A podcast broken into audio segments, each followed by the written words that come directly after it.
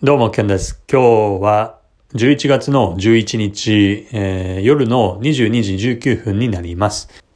今日は水曜日でした。で、今日の日経平均は、えー、前日終わり値対比では444円ほどの、えー、上昇で、えー、騰落率でも1.8%弱ですね。えー、ということで、まあ、大幅、えー、上昇といった形になりました。現物においてはと、えー、いうことになります。トピックスについても同様に大幅上昇で、えっと、騰落率では1.67%ですね、えー、大きく上がりました。非常にいい流れ、あの、典型的な、えー、上昇相場になってます。これも以前にお話ししましたけれども、えっと、本当に上げるときというのは、あの、まあ、日経平均、トピックスともにですね、まあ、どんどんどんどん上がっていくというような状況に、えー、なっていくと。それで、えー、現在その状況になっているということで非常にいいことだと思います。で、マザーズについては、ね今日は上がってますけれども、えっ、と、より長い目線見たときでは、えっ、と、横ばいが続いてますね。え先般の、え頂点を、えつけてから一旦大きな大規模な下落を経て、そして今、えー、揉み合っているというようなところで、で、このマザーズと、えっと、大型株へのですね、まあ、資金へのシフトという部分においても、えー、以前に、まあ、若干触れたかなというふうに思いますけれども、えっと、ずっと、えっと、日経平均などですね、そういった大型の、大型株が、えっと、何ヶ月、数ヶ月にわたって揉み合っている最中にマザーズは、マザーズといったような小型株にはどんどんどんどん資金が入っていって、まあ、指数としては大きな上昇を果たしていたと。で、一方でマザーズのそういった上昇が止まった暁にはですね、えっと、そこに入っていた資金が、えー、外に出てですね、え、日経平均、あるいはトピックスといったような資金の方に、指数の方に資金が流れていってるといった状況になり得るだろうという話も、え、かつてちょっと触れたと思いますけれど、まそのような足元になっているかなと、状況になっているかなというふうに思います。で、ちょっと前置きがかなり長くなりましたけども、今日もいつも通り、かつて3兆円の株式運用に携わった経験をもとに、今日の相場を振り返って、明日以降の展望、そして中長期的な年末ラリ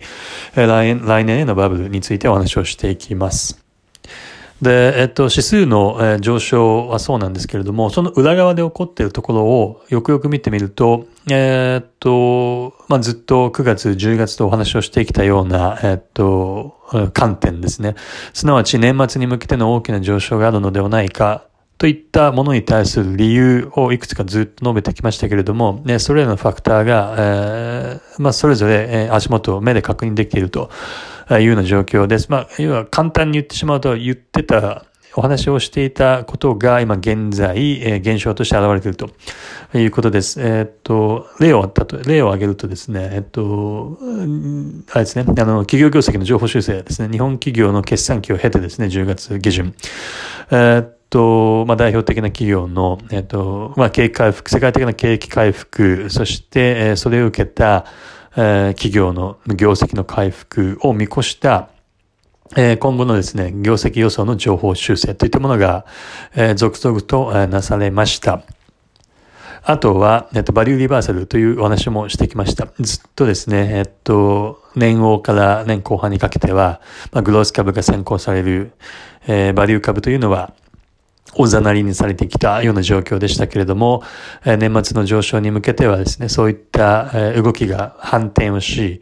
バリューへのリバーサル現象が起こると、寒流が起こると、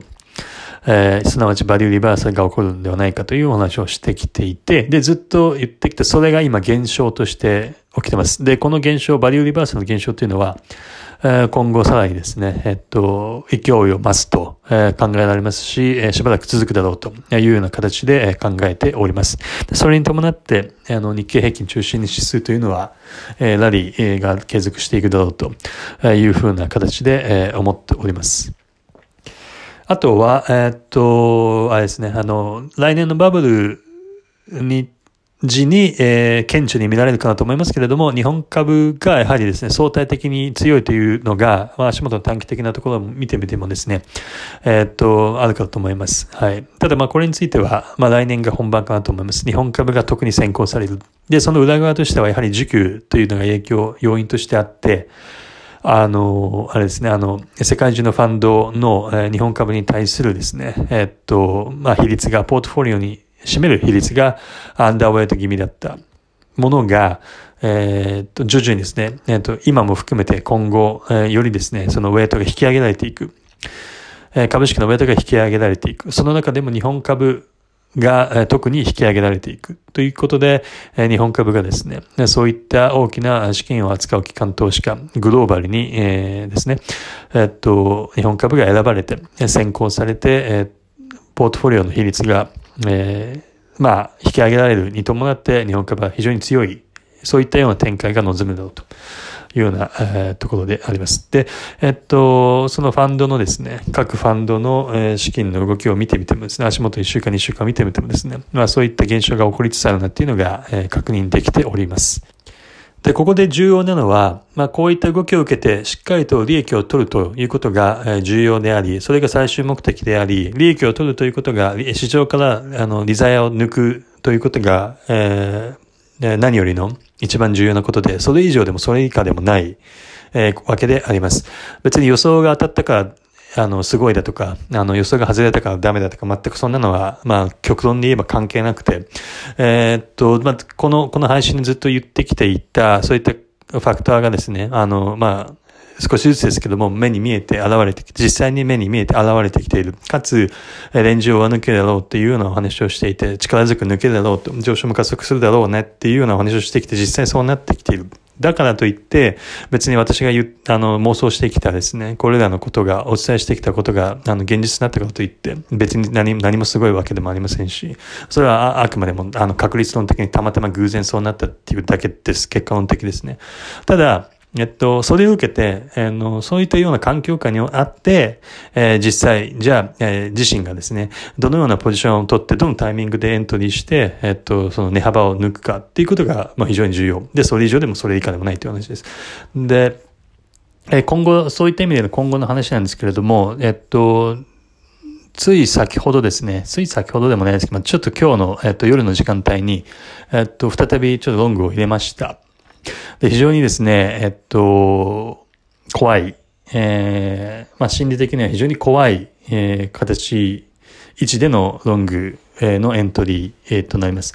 ただですね、えっと、自分自身がこのように怖いと感じるということはおそらく他の投資家も怖い、怖くて買えない、買えてないというような状況かなと思います。